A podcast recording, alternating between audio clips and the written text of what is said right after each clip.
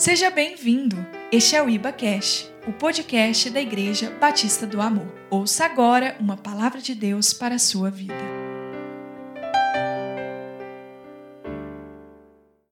Diga assim: a Bíblia. Diga, a Bíblia é a palavra de Deus. Então hoje nós vamos falar da Bíblia, mas vamos falar de família. E tem tudo a ver uma coisa com a outra. A Bíblia, ela é a palavra de Deus. E como veio de Deus, a Bíblia por si, ela é também um milagre. É um milagre histórico, porque são 66 livros escritos por 40 autores diferentes durante um período de 16 séculos, 1600 anos. Homens diferentes, com ocupações distintas, Alguns nem se conheciam, vivendo em épocas e lugares distintos, e o produto, um produto poderoso e coerente. Segura sua Bíblia novamente aí. Esta, diga assim, esta é a minha Bíblia. Diga, esta é a minha Bíblia. Então ela é sua espada, querido. Isso aqui que você tem na mão é um milagre. E hoje nós temos essa liberdade. Você veio para o culto, você veio se ela foi física, você colocou debaixo do braço. Algumas irmãs estão com a Bíblia um pouco menor, colocam na bolsa, mas você trouxe sem problema algum, não foi confiscado, sabe? Nenhum aparato do Estado parou você para te impedir de usar a Bíblia, porque nós estamos num país que tem liberdade de culto e nós temos acesso a essa palavra. E o produto, ou seja, desse milagre histórico é a Bíblia Sagrada um produto poderoso e coerente. Por quê? Porque você não encontra nesses 66 livros de Gênesis e Apocalipse nenhuma contradição histórica, profética ou doutrinária. E, por muito menos do que isso, você encontra muita divergência na filosofia humana que estão nos livros deste mundo. Mas na Bíblia, não. Isso é um milagre. Sabe por quê? Porque não foi dada a profecia por particular elucidação. Não foi simplesmente um homem ou, sabe, uma pessoa que teve um devaneio, achou algo e começou a escrever. Não, foi uma inspiração. Telpneutos, inspiração do grego. Amém? O próprio sopro do Espírito veio aos homens que assim escreveram. Agora, algumas pessoas acham que a Bíblia é um instrumento é, para a defesa da existência de Deus. Eu costumo dizer que se algum livro provar a existência de Deus no sentido humano, natural, não precisa ter fé, precisa? Provou-se a existência de Deus naturalmente, alguém precisa ter fé? E sem fé é impossível agradar a Deus como diz lá em Romanos 11, 16. Sem fé é impossível agradar a Deus, porque os que se achegam a Deus devem crer que Ele existe e passa a ser galardoador daqueles que o buscam.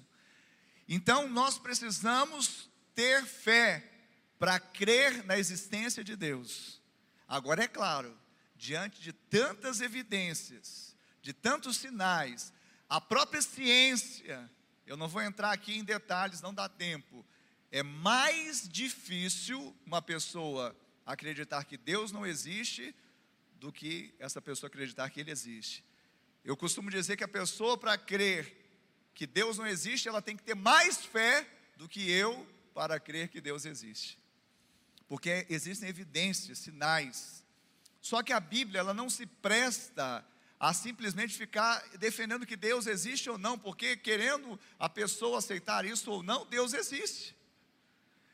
A Bíblia, sim, ela é a revelação de Deus para que gere fé no coração do homem e por meio da fé essa pessoa possa fazer confissão exatamente que ele existe, não apenas existe, mas é o seu Salvador, o seu Redentor. Amém? Quantos já receberam Jesus como Senhor e Salvador da sua vida? Sabe, porque foi pregada a palavra de Deus para você. Foi anunciado os oráculos do Senhor. E a palavra de Deus não é simplesmente é, páginas, a palavra de Deus é uma pessoa, a saber, Jesus, que é o Verbo de Deus. A palavra veio de uma forma audível, de uma forma escrita, mas ela se materializou na pessoa de Jesus. E quando você recebeu Jesus, Deus fez sentido para você, porque todos nós precisamos, como diz aquela canção, de um verdadeiro amor. E nós não vamos encontrar em outro lugar senão nas páginas desse livro de amor chamado Bíblia Sagrada. A Bíblia então não tem essa, esse viés ou essa finalidade de provar a existência de Deus, porque Deus não se prova, Deus é. Amém? Deus, Ele é. Deus não se prova, Deus é. A Bíblia, alguns também acham que a Bíblia contém a palavra de Deus. Alguns acham que existem livros aqui inspirados, existem um conteúdo, vamos dizer assim, é, eclesiástico e é, contém. Não, a Bíblia não contém. Um livro, como você de repente já leu Max Lucado, já leu Rick Warren, já leu Fernando, é, Hernandes Dias Lopes, já leu alguns livros cristãos. Ali sim é um livro que contém a palavra de Deus. Mas a Bíblia não contém a palavra de Deus, a Bíblia é a palavra de Deus. Amém, Jesus? Quem está vibrando com essa notícia, diga amém. Aleluia. E o interessante, porque é, hoje de manhã também eu comentei, eu tinha uma angústia na minha juventude, quando eu, eu me converti com 18 anos. É, eu estou indo para quase 30 anos já de, de convertidos. Estou é. ficando experiente, né? Mas eu me sinto ainda menino ainda na fé. Eu me lembro quando me converti, é, e aí eu, a gente no primeiro amor, a gente vai com sede ao pote, não está errado não, vai com sede ao pote, permaneça com muita sede, permaneça sedento. Mas eu achava que para eu entender a Bíblia eu tinha que me cercar de enciclopédia bíblica, de comentário bíblico expositivo, de chave bíblica, de dicionário bíblico, de livros de diversos autores que tinham renome, e às vezes eu, eu ficava nesse afã tentando reunir tantas coisas, sendo que ninguém naquele momento me ensinou que a Bíblia ela, ela se autodescreve, que a Bíblia ela se autoexplica, que a Bíblia se auto-interpreta. Pastor, mas essas ferramentas não são boas? Sim, são, eu as tenho. Eu tenho dicionário bíblico, tenho chave bíblica, tenho uns cinco ou seis tipos, é, é, cinco ou seis é, é, é tipos de Bíblias de estudo, mas eu aprendi que quando eu quero mesmo uma revelação de Deus, eu preciso me debruçar na palavra e pedir ao Espírito Santo que traga iluminação aos olhos do meu coração. Então eu quero trazer essa palavra para que você saia daqui, certo? Que se você não tem uma chave bíblica em casa, você não tem um dicionário bíblico, ainda assim Deus pode te revelar coisas profundas e ocultas que você não sabe. Porque é um livro não de intelecto apenas, de cognição apenas, mas é um livro espiritual que se revela de forma espiritual e se você quiser conhecer Bíblia, então comece a ler Bíblia. Porque se ela se auto-explica, se ela se auto-define, se ela se auto-interpreta, é, se ela se auto-descreve, então eu dei uma dica aqui de manhã. Nós lemos, ou eu citei, Hebreus 11, 6. Né? Você quer abrir lá em Hebreus 11, 6? Vamos fazer um, uma aula prática aqui. Hoje o, o, o nosso irmão Rossi, irmão Rossi, da Eliene, eles vieram no culto de manhã.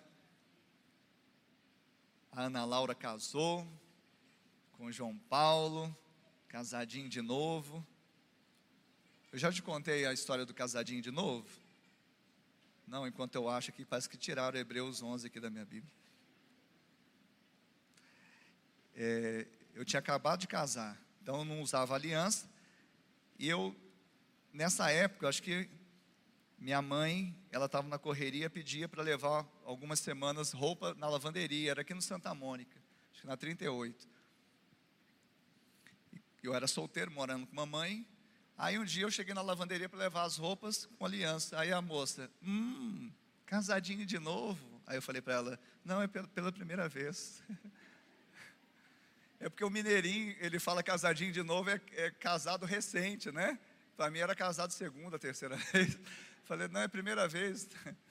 Casadinho de novo. Então o João Paulo e a Ana Laura estão casadinhos de novo. E o Rossi de manhã, papai da Ana Laura, ele falou, pastor, eu me lembrei do dia da Bíblia. Ele, de manhã cedo, antes de eu estava acordando, eu recebi a mensagem dele, feliz dia, de, feliz dia da Bíblia. E eu me lembrei das aulas da escola dominical que o senhor ministrava. Eu fiquei feliz com aquela mensagem, e o pastor fica feliz quando a ovelha manda mensagem assim. Aí ele falou, pastor, eu não sabia, mas o senhor deu a aula de escola dominical de manhã.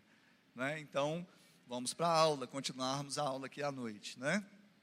Então, a aula prática agora é ensinar como que você vai ter essa interpretação bíblica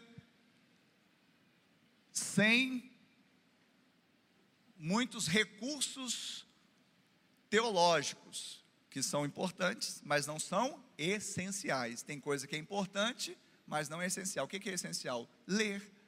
Tem que ler. Ler Bíblia. É, Hebreus 11, 11, 11, 6 diz assim: De fato, sem fé é impossível agradar a Deus. Porquanto é necessário que aquele que se aproxima de Deus creia que Ele existe, que se torna galardoador dos que o buscam.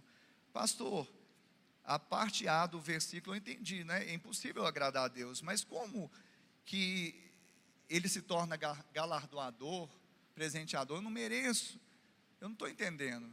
Aí, se você não entendeu o versículo que você leu, você tem que ler o capítulo. Pastor, eu li o versículo, porque o capítulo 11 de Hebreus fala de fé, da natureza da fé. Então, se não entendeu um fragmento sobre fé, leia o capítulo que fala de fé. Pastor, eu li o versículo, li o capítulo e não entendi. Então leia o livro de Hebreus.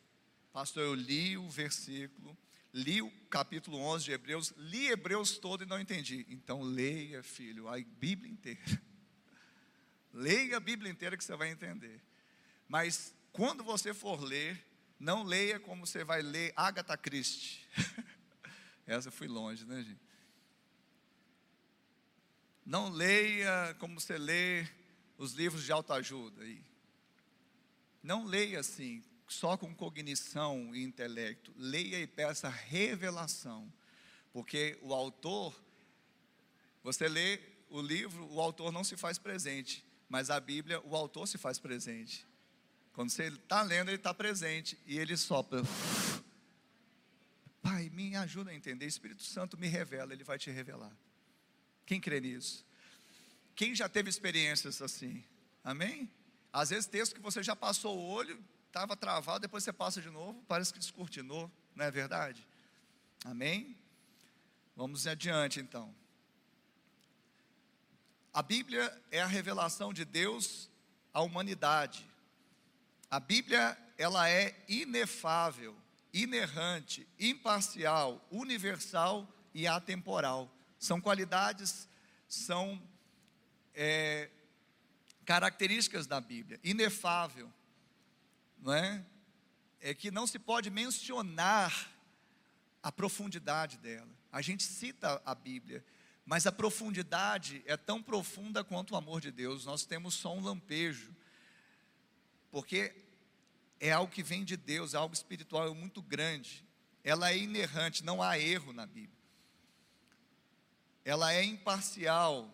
É interessante a imparcialidade da Bíblia, porque você sabe quais são as figuras mais importantes para um israelita, para um hebreu, para um judeu? Abraão, que foi o pai da nação, Moisés, que foi o grande mediador na antiga aliança, cujo os judeus permanecem até hoje, os, os judeus não messiânicos, né? E em termos proféticos, quem é o cara? Elias. Então, você quer falar para um judeu os seus referenciais, ele vai te responder certamente: Abraão, Moisés e Elias.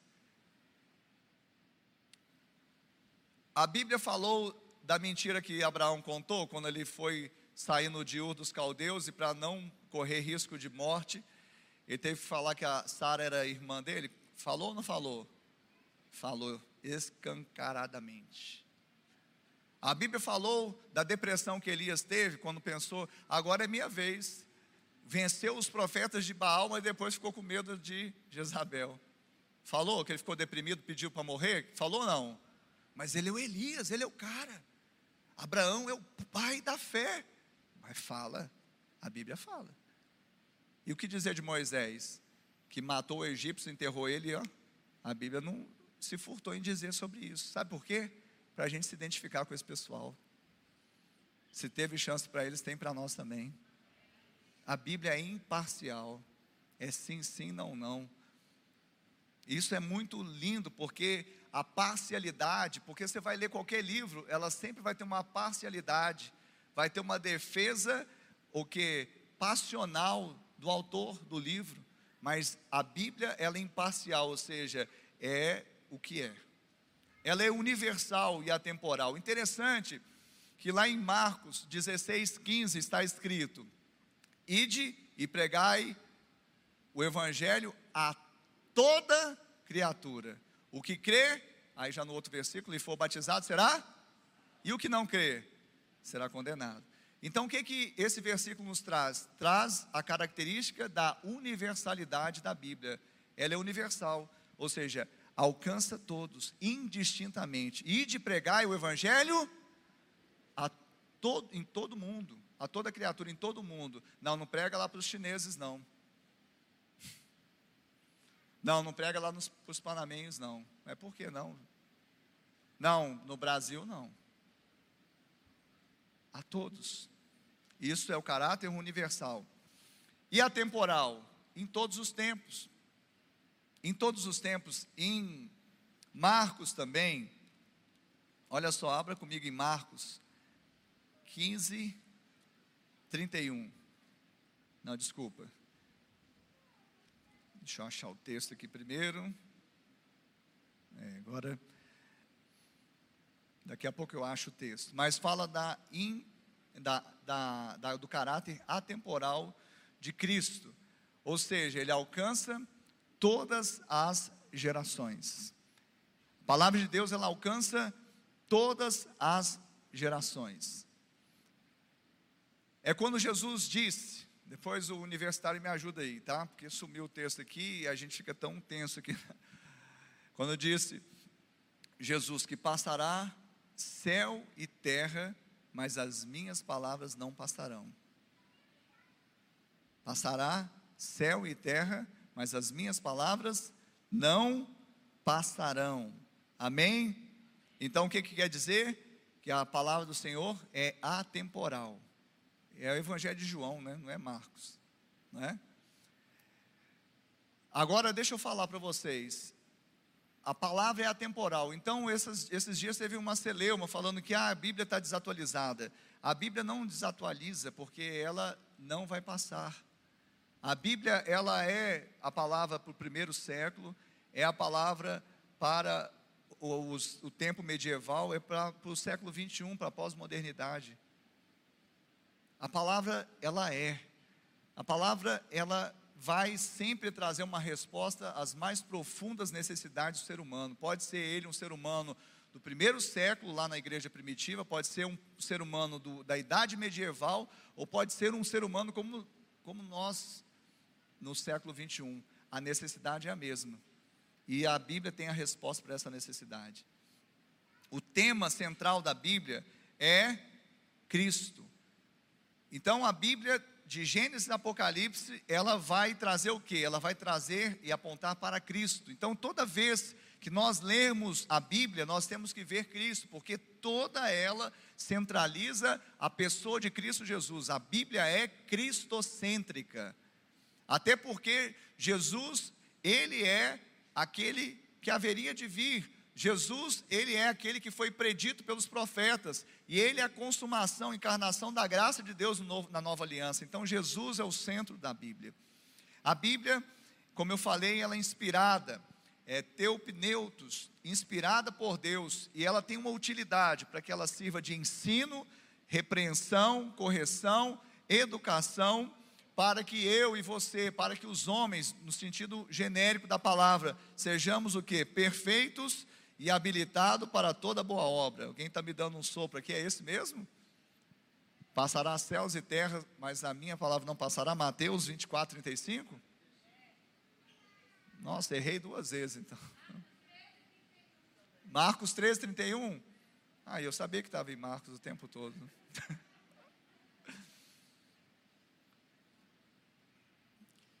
Eu falei para a Ana, meu bem, nós estamos precisando de uma série. O HD está cheio. O irmão fez, pastor, posso passar um, um aviso ali? Eu falei, pode, mas você fica fazendo um gesto ali para eu lembrar que você me pediu para passar um aviso. Porque você me fala agora, eu subi o púlpito aqui, eu esqueci já. Eu sei que você está pensando assim, eu tenho medo de ficar assim. Mas você ainda vai chegar aos 47. E principalmente eu sendo botafoguense aí que dá mais. Então a palavra de Deus é inspirada. É inspirada para ensino. É interessante, porque essa inspiração, ela, como eu falei, ela vem de Deus. E a inspiração, a revelação é para trazer o que? Ensino. Eu falei de manhã também, hoje nós temos vivido um tempo que as pessoas não querem ser ensinadas. Elas querem apenas informações que lhes sejam úteis. Mas a Bíblia não é simplesmente um jornal para você obter informações que lhe seja útil nesse sentido. A Bíblia é a palavra de Deus para te ensinar. É a Bíblia para repreender, para corrigir, para educar. Para quê? Para tornar você um homem, aí no lato senso, homem e mulher, de Deus, perfeito e perfeitamente habilitado para toda boa obra. Deus não quer dar um tapa na sua lataria, fazer você uma pessoa um pouquinho melhor. Deus não quer fazer você um pecador, sabe, melhorado. Deus quer mudar a minha e a sua identidade, natureza. Deus quer nos fazer de novo, nos regenerar, segundo a palavra, semente de Cristo que agora está em nós. Amém? Então Deus quer que isso aconteça. E como que Ele faz? Através da pregação. Mas não apenas da pregação de púlpito, não apenas da pregação de uma plataforma, mas sobretudo também num discipulado, sobretudo também num gabinete pastoral, sobretudo quando nós temos essa proximidade podemos ensinar um ao outro. E nós estamos vivendo um tempo, eu faço um apelo aqui para você, amoroso, não seja assim. Você tem o seu coração pronto a receber o ensino, segundo a palavra de Deus. Você esteja aberto a ser corrigido quando for necessário. Você esteja realmente pronto para saber que Deus não falha. O homem pode falhar, Deus não. Algumas pessoas falam, mas como que eu vou ouvir um botafoguense, carioca, de nascimento, mineiro de adoção, que é um homem como eu, comedor de feijão. Como que eu vou ouvir esse homem? Tá, esse homem você, realmente você poderia não ouvir, né? Porque ele é falho. Mas o Deus que constituiu esse homem não falha, você concorda com isso? Então, se ele pôs sobre a sua vida esse homem, é porque ele tem algum mistério para revelar a sua vida assim como aqueles que Deus colocou sobre a minha vida também, que eu posso olhar e ver alguma coisa que talvez aos meus olhos não pareça ser inspirador, mas a questão não é inspiração humana, a questão é inspiração de Deus. Nós temos que ter esse entendimento, porque senão nós ficamos na imaturidade. Então a Bíblia, como eu falei, citei aqui na abertura do culto, ela não foi dada, ou seja, a profecia bíblica, a profecia da Escritura não veio, não provém de particular elucidação, porque nunca jamais alguma profecia foi dada por vontade humana. No entanto, homens santos da parte de Deus, movidos pelo Espírito, entregaram essa palavra. E a Bíblia, então, ela é a palavra de Deus. Diga, a Bíblia é a palavra de Deus. Então, a Bíblia, ela é a palavra de Deus, ou seja, ela é a palavra revelada à humanidade. Alguém pode perguntar, pastor, mas como que foi então de Adão até Moisés, porque não havia Bíblia escrita, não havia as Escrituras, não havia Torá, não havia Pentateuco, não havia os profetas. Então, de Adão até Moisés foi a chamada tradição oral, o pai passando ao filho, ensinando os oráculos de Deus da forma oral. Aí Moisés recebeu o encargo, está escrito lá em Êxodo 17, 14: escreve, pois, isto para memorial num livro. Então, ali Deus faz com que seja convertido toda, aquela oralidade que veio num período de 2.500 anos, para que agora sim, por meio da escrita, pudesse ser transmitida às outras gerações. E é assim que está acontecendo, amém? Quantos estão com a Bíblia aí? Está sendo transmitido para você hoje, olha, a Bíblia escrita, a palavra de Deus escrita, os oráculos de Deus escritos.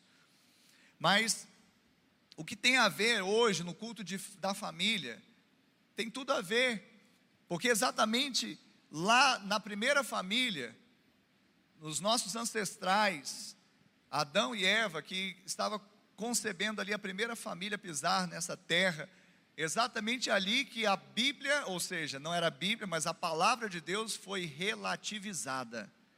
E a Bíblia não pode ser relativizada. A Bíblia, ela é absoluta. A Bíblia é a palavra de Deus. No Velho Testamento, nós ouvíamos muito profetas sendo levantados dizendo: é, Assim diz o Senhor. Você já viu essa expressão? Mas no Novo Testamento, e nós estamos nessa nova aliança, até o próprio Jesus, quando foi tentado pelo diabo no deserto, ele falou: Está escrito. Então, quando nós falamos, querido, nós falamos da parte de Deus. Então, aquela primeira família, ela recebeu uma ordem, recebeu um comando, recebeu a própria palavra de Deus. Deus falou diretamente com o homem, com a mulher. Falou: Olha, vocês podem comer de todas as árvores do jardim, com exceção desta, que é a árvore do conhecimento do bem e do mal. Então foi dada uma ordem. A ordem está lá em Gênesis 2, 16 e 17, que diz: E o Senhor Deus lhe deu esta ordem: de toda árvore do jardim comerás livremente, mas da árvore do conhecimento do bem e do mal não comerás, porque no dia em que dela comeres, certamente morrerás. Então, a palavra. Só que a palavra era uma ordem, não era uma faculdade. Olha, se você quiser comer, não tem problema não. Deus não falou isso, diz: não coma. Só que a gente tem dificuldade de ouvir não, né? Quem gosta de ouvir não aí? Ninguém. Ninguém gosta de ouvir não. E a nossa geração, ela está com uma dificuldade de ouvir não. E ela tem que aprender a ouvir não. Porque Deus nem sempre ele fala sim. Às vezes Deus fala não. Só que quando Deus fala sim, ele é amoroso. E quando Deus fala não, ele é amoroso também. Sabia? Você acha que não, né? Não, ele não foi tão amoroso, porque eu queria tanto.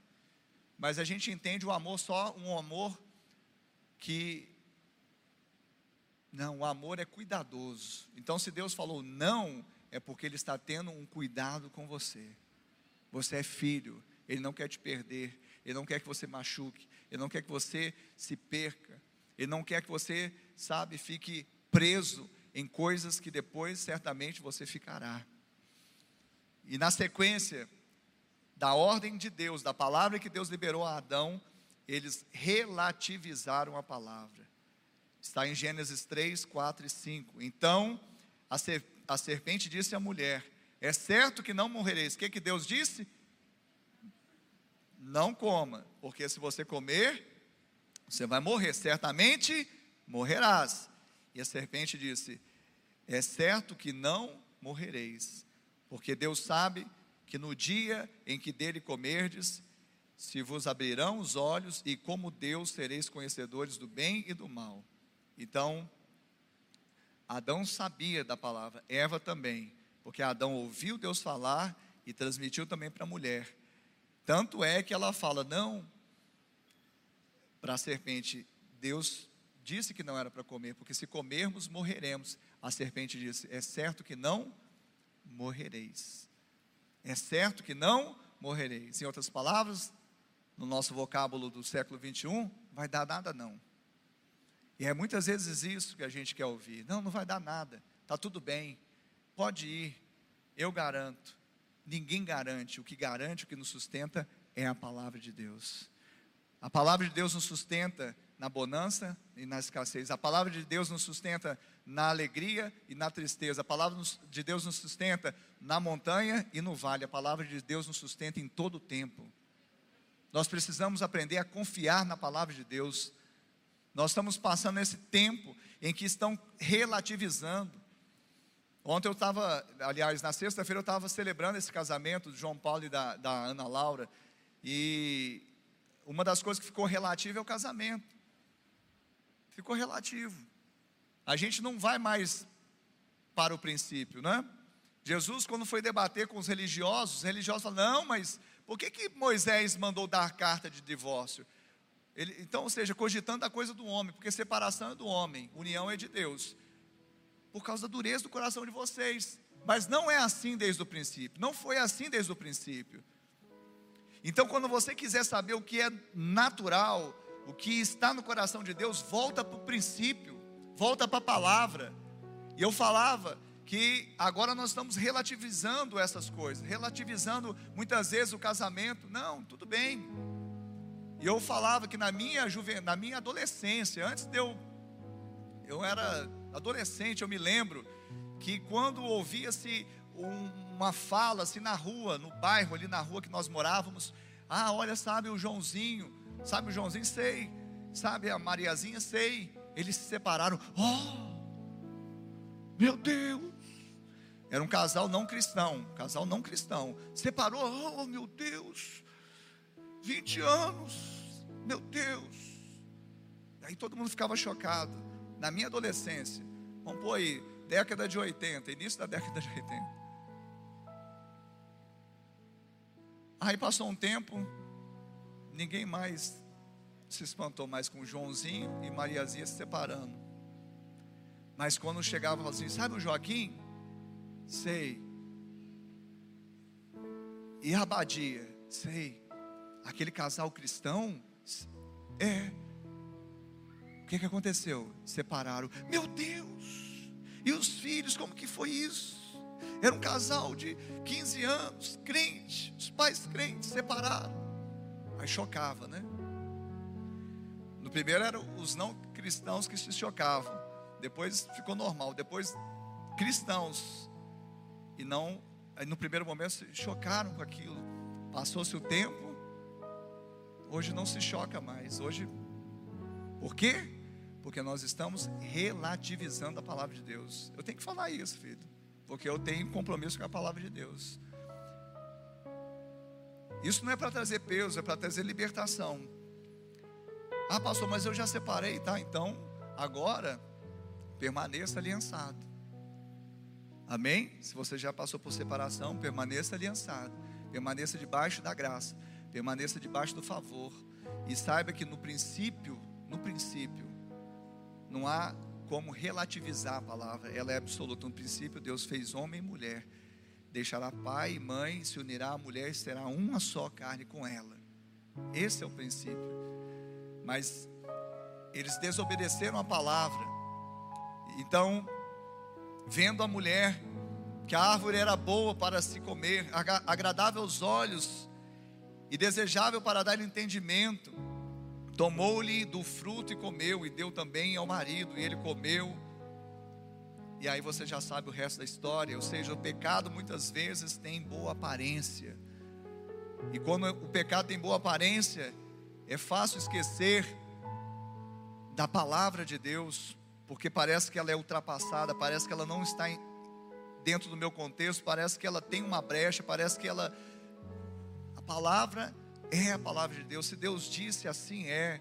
Lembre-se, você não está sendo tolhido simplesmente na sua vontade, você não está sendo solapado por Deus. Deus não quer que você, sabe, fique na indigência, não tenha prazer, nada disso. Deus quer te proteger como um pai protege um filho. Ou você dá tudo que o seu filho quer, ou você diz sempre sim para o seu filho, ou você sempre faz as vontades do seu filho. Se nós sabemos dar boas coisas aos filhos, e entre elas é dizer às vezes um não, quanto mais o nosso Pai Celestial. Lembre-se que Ele é Pai, Ele está cuidando de você. Mas não relativize a palavra de Deus. Não relativize a palavra de Deus. Eu sou do tempo também, hoje eu estou nostálgico. Né? Com 47 anos, ainda mais quando tiver já pensou com 70, vocês não vão me aguentar não. Com 47 eu sou tão nostálgico. Mas eu sou do tempo, quando a pessoa fala isso, eu sou do tempo em que o pastor falava assim: Olha, a palavra de Deus diz isso. Tá bom, pastor, assim eu farei. A palavra de Deus diz: Não faça isso. Amém, pastor, eu não farei. Era assim, simples assim. Hoje você tem que dar 101 razões para o crente fazer ou deixar de fazer alguma coisa. Mesmo mostrando na palavra. 101 razões. Por quê? Porque estão relativizando a palavra de Deus. E às vezes trazem coisas, não, mas Deus está falando ao meu coração. Coração enganoso. Aí o mesmo Deus que fala o seu coração, fala o coração do outro diferente. Então nós temos que entender que tudo tem a ver também com a justiça própria. Eles cozeram folhas de figueira para cobrir a sua nudez. Só tem um caminho para voltar ao absoluto da palavra: é se arrepender. Se errou, se falhou, se deixou de observar a palavra de Deus, viver o verbo, viver o Logos, viver a palavra, deixar que seja inspirado pelo Espírito, a única maneira não é usar desculpa. Folha de figueira é desculpa. Desculpa não resolve o problema. Desculpa é, é a mesma coisa de dizer eu não tenho culpa. O caminho é o perdão, arrependimento e confissão. E Deus tem um novo caminho para nós, mas Deus não tem Sabe, alguém disse que a menor ou a maior distância entre dois pontos é o atalho. Então a humanidade está querendo procurar atalho. Deus não tem atalho, Deus tem um caminho, e esse caminho chama-se Jesus. E Jesus é o Verbo de Deus que se encarnou, Ele é a própria palavra. Nós não negociamos Jesus, nós não negociamos a palavra. O único caminho é esse, mas esse é o melhor caminho também. Você não vai ficar vendido. Porque essa mesma palavra, a Bíblia diz que ela mesma ela é viva e eficaz. Então o que ela produz sempre vai ser vida, porque tudo que a Bíblia toca enriquece, o que ela produz permanece, o que a Bíblia toca é vida, é, traz vida e vai ser eficaz para cumprir não às vezes os nossos propósitos egoístas, mas o propósito eterno de Deus.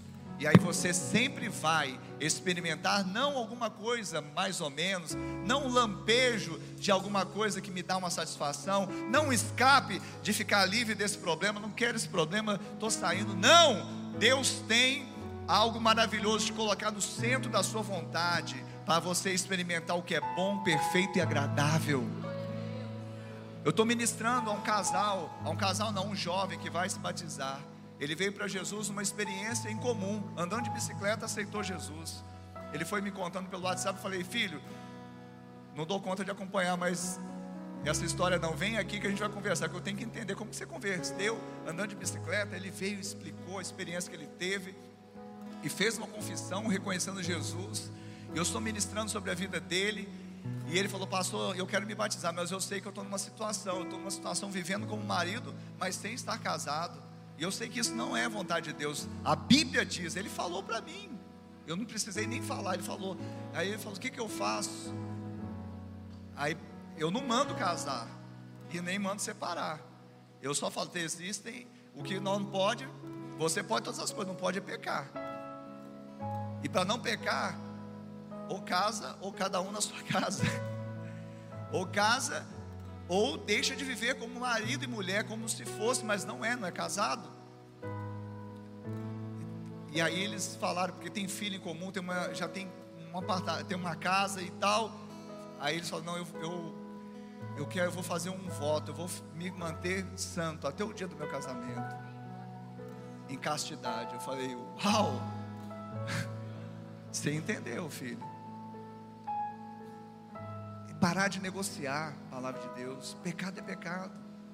E, eu, e, e você que é crente, você não precisa mais pecar, porque você, você preste atenção, não é mais escravo do pecado.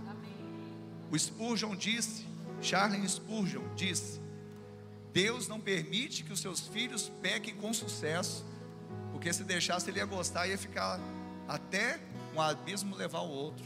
Meu Deus, estou só na introdução aqui. Me ajuda, Senhor. E os argumentos também em Gênesis 3, a mulher que me deste, a serpente que me enganou, a culpa não é minha, geração que não assume culpa. Só que hoje em Cristo não existe mais condenação? Não. Mas existe uma confissão. Pai, eu mesmo sendo projetado em Cristo para não pecar, eu pequei. Errei o alvo.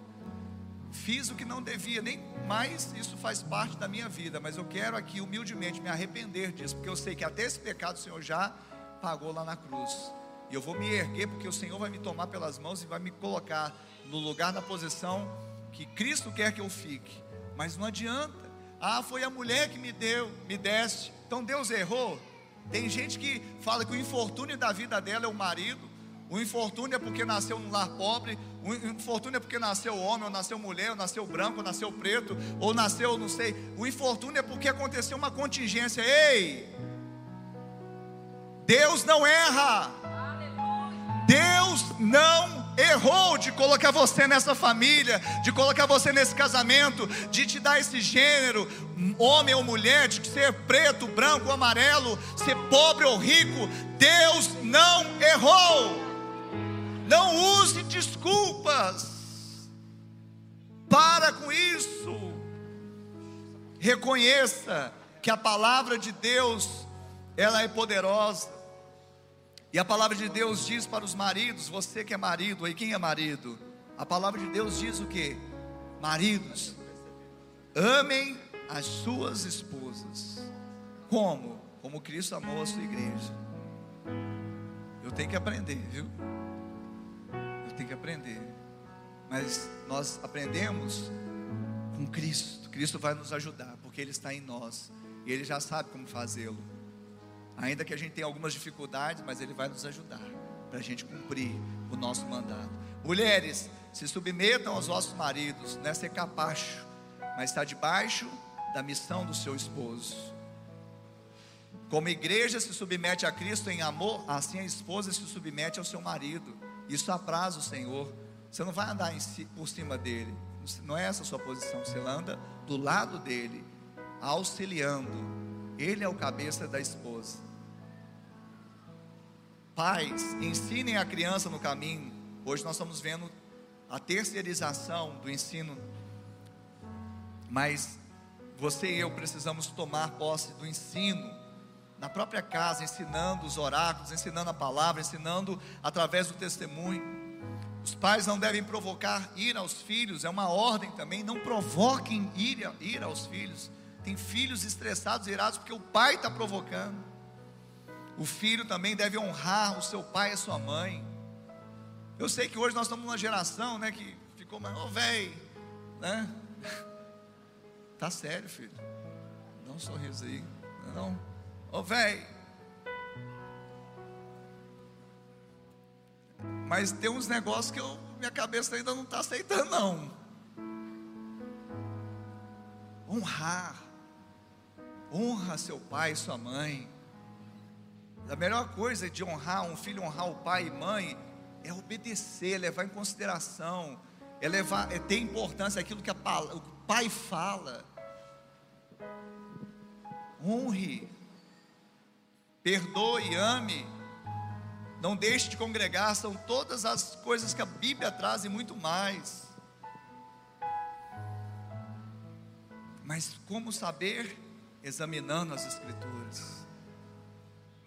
Ainda nós estamos vendo uma geração de caixinha de promessas. Quem já viu a caixinha de promessas?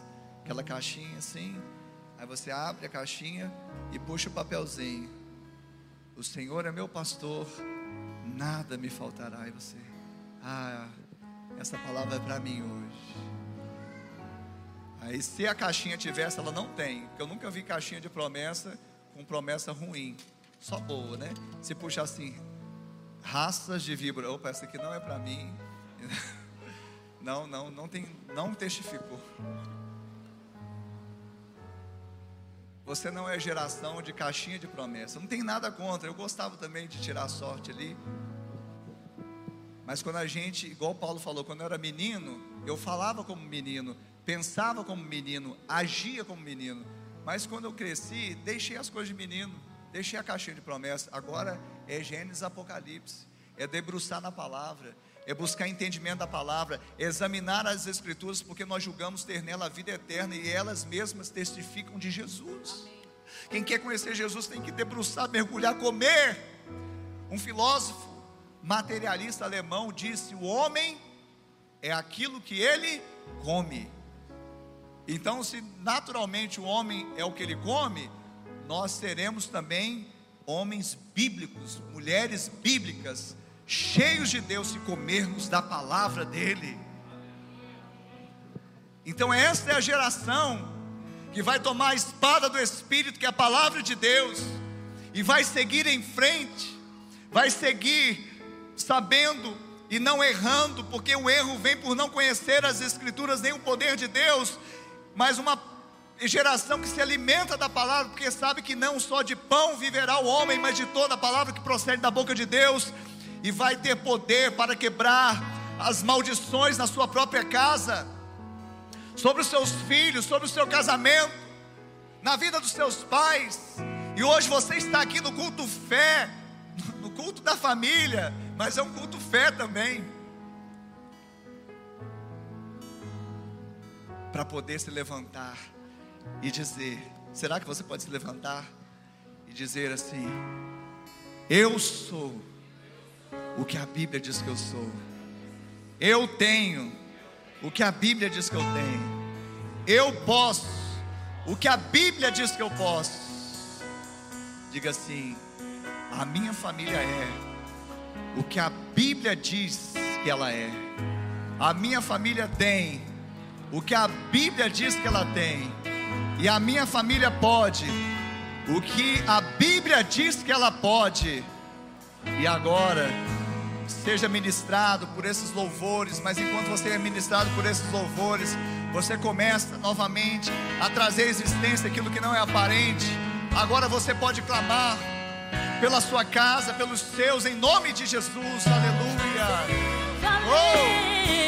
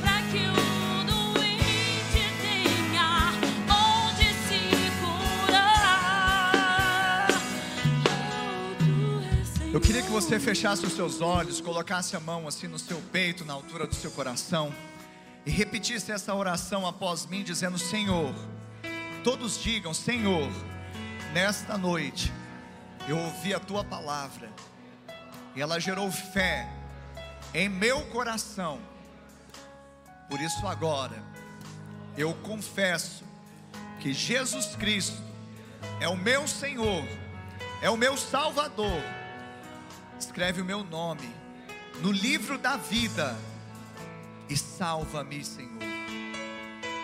E eu, Senhor, que um dia Andei em teus caminhos, mas me desviei. Hoje, arrependido eu volto, na certeza que sou aceito, sou recebido em seus braços de amor. Coloca um anel no meu dedo, sandálias nos meus pés, me dê vestes novas, porque o filho voltou para a presença do Pai. Obrigada por acessar o IbaCast. Acesse também nossas redes sociais. Siga Igreja Batista do Amor. Até a próxima!